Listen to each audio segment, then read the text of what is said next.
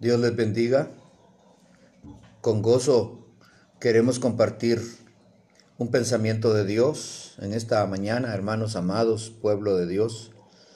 Quisiera que miráramos el olvido de Dios cuando Dios olvida algo.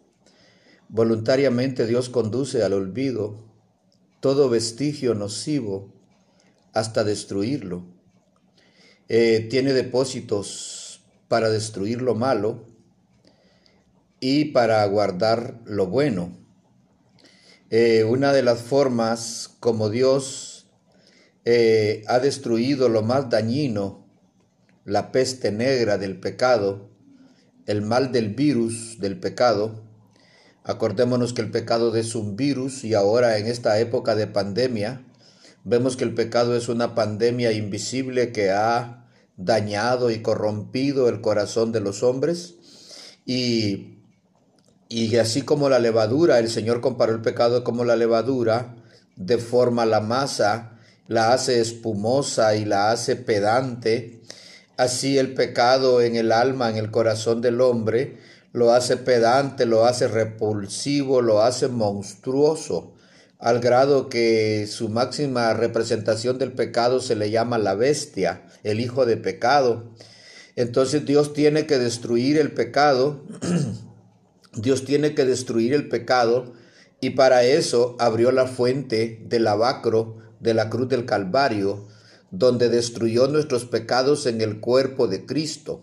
Cristo fue, pagó la muerte segunda, sepultó en el, en el fuego eterno todos nuestros pecados. Cuando salió de ahí, salió con un cuerpo destellante y glorioso.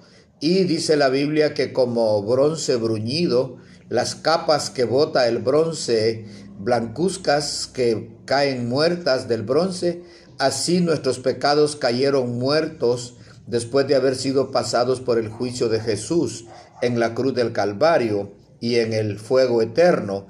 Entonces Dios en Jesús abrió una puerta preciosa de salvación y de esa manera eh, el efecto dañino del virulento eh, pecado ya no nos alcanza a nosotros y abre una puerta para expulsar por ello el pecado y para olvidarlo. Eh, mientras lo destruye, Él olvida nuestros pecados. Miqueas 7, 18 y 19 dice que Él hizo sepultar nuestras iniquidades en lo profundo del mar. Romanos 6 dice que fuimos sepultados para muerte con Él en el bautismo. El bautismo sepulta a muerte y condena a destrucción nuestros pecados. Es la muerte, es la muerte de nuestras iniquidades, de nuestras rebeliones, del efecto virus lento, virulento del pecado, lo sepulta en el bautismo para catapultarnos a la postura de hijos santos y amados, de los limpios de corazón. Luego, eh, la basura pecaminosa que no sea limpiada irá a parar al Seol. El Salmo 49, 14 al 15 dice que los malos, los que no quieren limpiarse, los que rechazan el lavamiento de sus inmundicias, van a ir a parar al Seol. Dice que como rebaños ahorita logrando sus deseos, sus antojos con creces, logrando los objetivos malignos de su perverso corazón, dice que como rebaños van a ser conducidos y llevados al Seol. El Seol es el lugar, el depósito de los muertos, donde eh, vuelven las almas contaminadas y ahí esperan el juicio, el juicio final. Pero los justos, dice la palabra, el apóstol Pablo lo dice en Corintios 12, en 2 Corintios 12, que él fue a conocer el paraíso de Dios, donde hay cosas excelsas, maravillosas, que no pueden ser descritas con palabras, dado a lo maravilloso que es. Ese es el destino de los justos, ese es el destino de los fieles, de los santos. Ahí estará la consolación de cada uno de ellos en su dolor, en su tribulación, en su angustia. Eh, ahí es el destino de los justos, porque dice que el polvo volverá al polvo, pero el espíritu volverá a Dios que lo dio con un alma limpia, con un alma redimida por Jesús, disfrutarán de los deleites del Edén de Dios, ¿verdad? Entonces podemos ver que los que no se dejen limpiar irán a parar lastimosamente al único lugar que Dios ha destinado para depositar ahí la basura, la basura final. Y van a ser abiertas las exclusas, las exclusas eternas, las excretas, donde van a ir a parar las, los desechos inmundos, asquerosos, putrefactos. Eh, tienen que ser quemadas ahí.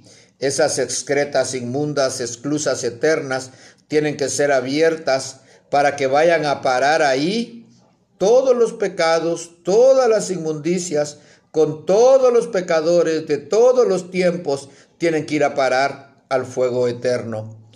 Eh, porque ahí tienen que perecer.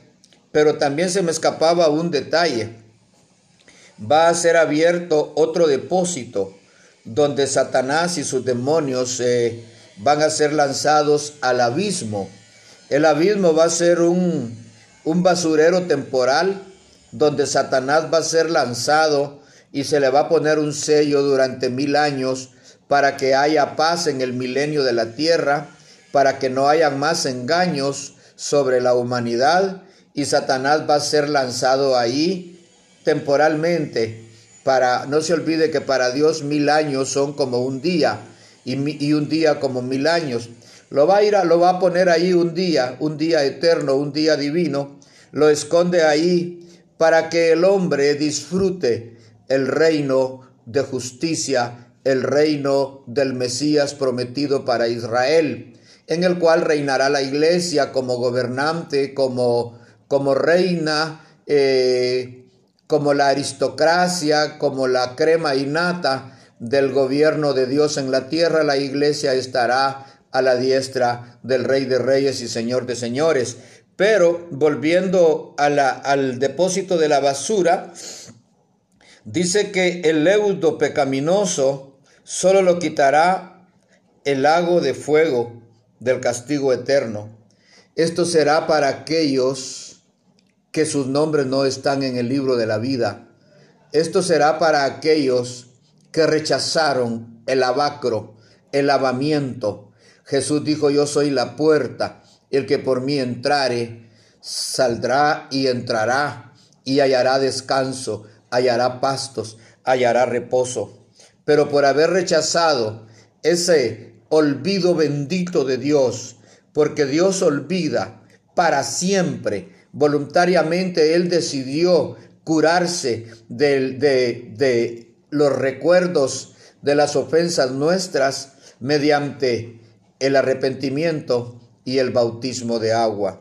Y dice la palabra, hermanos, que el destino de nosotros, más a vosotros los que teméis mi nombre, nacerá el sol de justicia, y en sus alas traerá salvación, y saltaréis como becerros de la manada, el gozo que está esperándonos por haber recibido en nuestro corazón el perdón y la gracia de Dios nuestro Señor.